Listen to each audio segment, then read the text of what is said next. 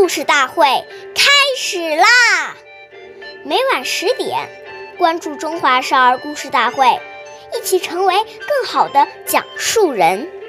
岁月易流逝，故事永流传，弘扬中华瑰宝，传承红色基因。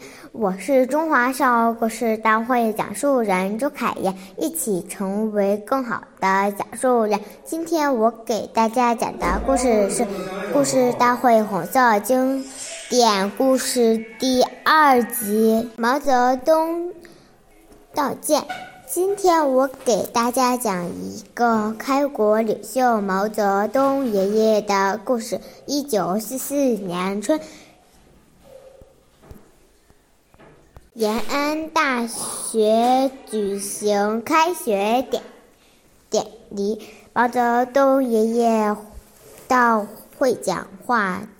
他说：“我们受伤了好多好同志，我作为中央主要领导，我要负责。现在向大家赔礼道歉。”他一边说，一边。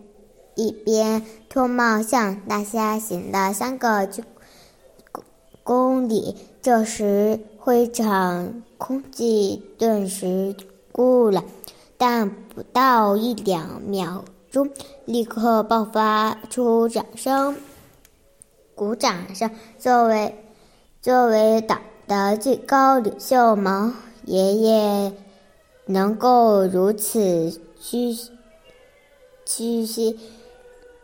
谨致、真诚、恳切地向同志们赔礼道歉，使同志们深受感动，万分敬佩。我们下期再见。